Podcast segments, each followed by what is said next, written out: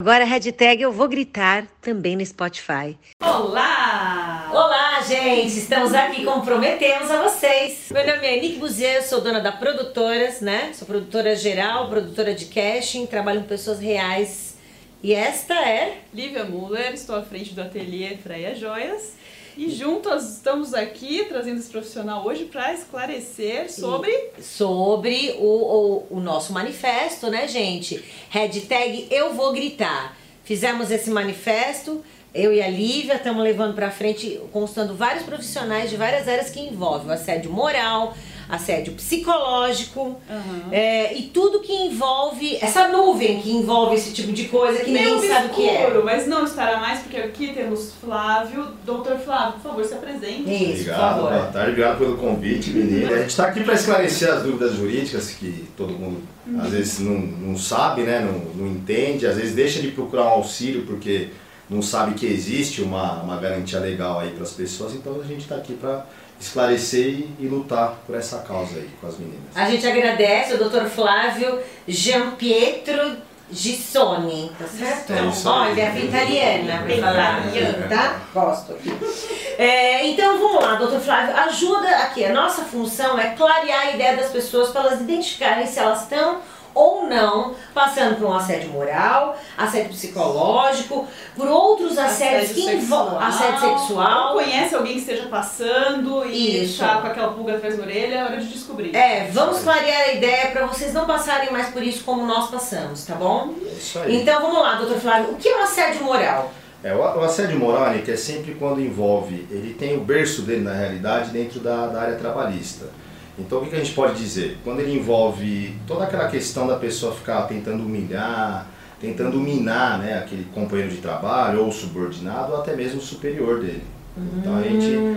ele começou com uma assédio moral, entendimento, tudo. Ele não foi ainda, ele está em tramitação no, no Congresso, né, para virar crime efetivamente. Como é o assédio sexual, o assédio sexual ele já é crime, já é crime. mas a gente não pode uhum. confundir o assédio sexual com o assédio moral.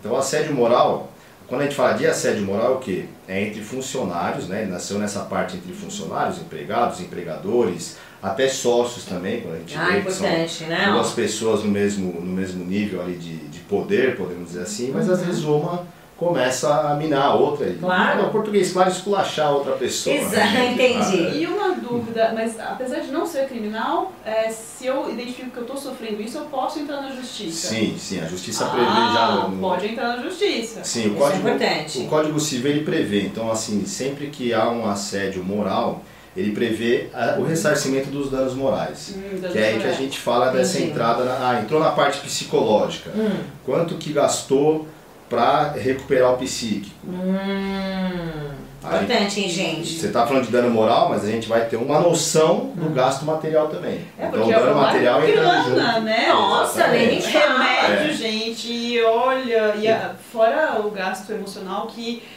nem dá para ressarcir, na ah, verdade. Né? Exatamente. Né? Destrói a vida de uma pessoa, a autoestima dela, não consegue mais fazer nada. Isso. isso é muito grave. Por isso que a gente está aqui para esclarecer né? É isso aí. Então, assim, tem de várias formas, como você acabou de explicar para nós, né?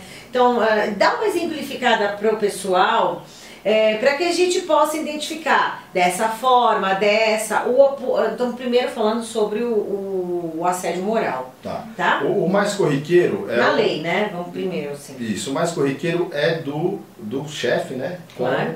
o subordinado. Uhum. A gente chama do assédio moral que é o vertical. Tá. Só que a gente fala de descendente. Por quê? Descendente, vem de cima para baixo. Uhum. Então o chefe ele começa a dar tarefas impossíveis, começa a humilhar, uhum. começa a transformar aquele ambiente de trabalho para o seu funcionário insalubre. Insalubre, assim, é insuportável para a pessoa até o momento que ela peça uma demissão ou que ela realmente entra em depressão. E, é mais comum, né? Exatamente. E, e não consegue render mais do que renderia. Então, normalmente eles fazem isso para que a pessoa não renda mesmo, ela acaba pedindo demissão. Então você também está resguardado nessa questão. Apesar de não ter a tipificação criminal, uhum. o tribunal já está entendendo, o Tribunal do Trabalho já entende que cabe sim indenização na parte moral. Tá então, olha, ó, ocorreu, conseguiu provar, uhum. cabe indenização. Falando do vertical ainda, a gente fala também do ascendente, que vem de baixo para cima. Também existe, viu gente? Nossa, é É. E é comum isso também? Não é tão comum, mas existe. Nós já vemos casos que isso ocorre. Tá. Que é o que? O funcionário, que é o subordinado, ele começa a causar o assédio moral com o seu chefe. Você Olha tem gente. de diversas formas. Maldade não tem limites. Exatamente. Não tem mais. Você tem desde o funcionário que tem alguma coisa, vamos dizer assim, alguma prova que pode prejudicar o chefe.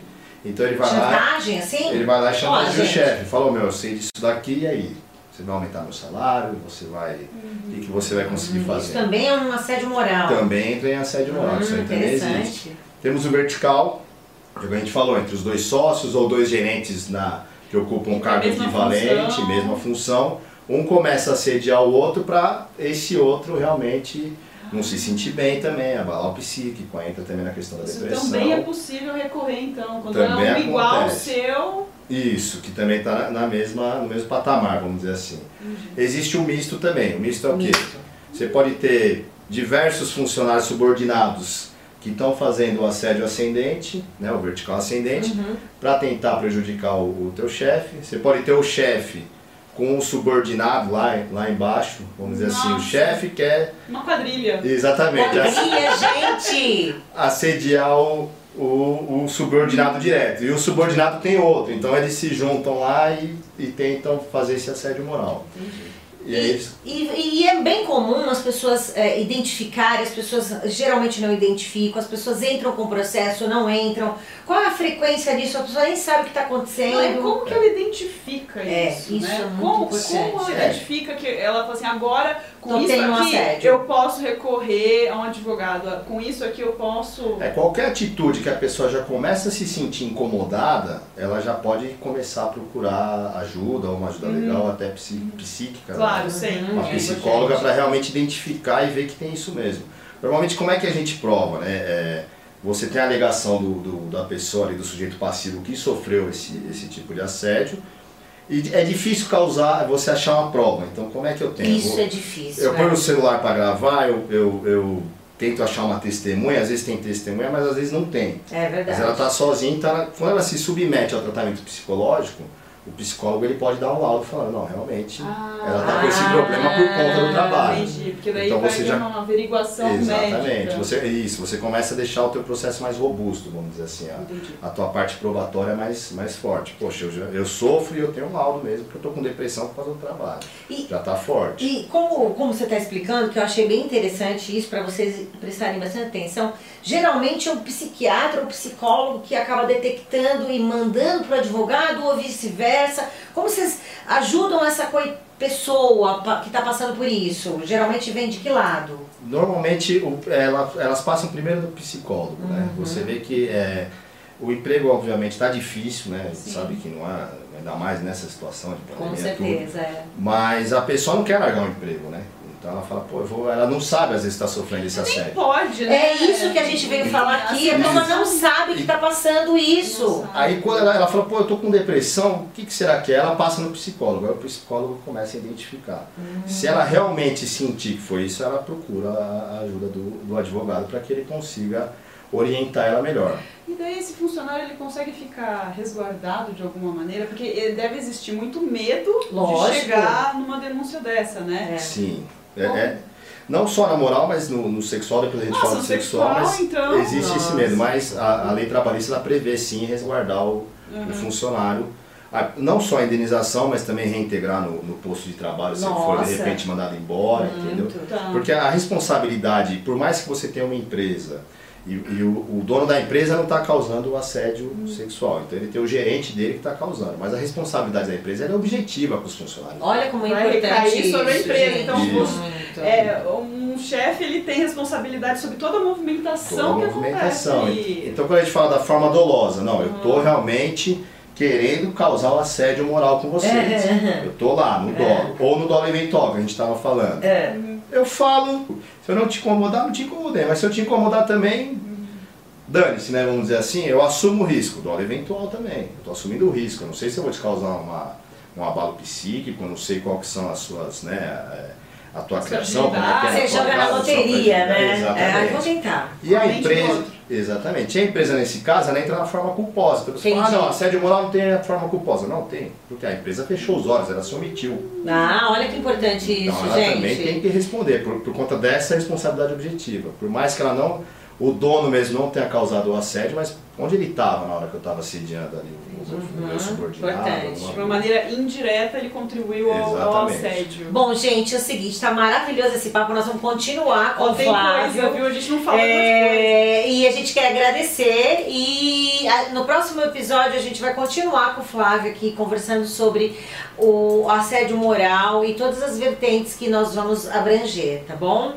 Então venha gritar com a gente, hashtag, hashtag eu, vou gritar, eu vou gritar. E mande a sua história pra nós, tá? E se você é um profissional e quiser vir falar aqui, estamos aqui. O e-mail tá aqui embaixo. Exatamente. Muito obrigada a todos vocês. Esperando Obrigado. vocês. Tchau. Beijo, gente. Até a próxima.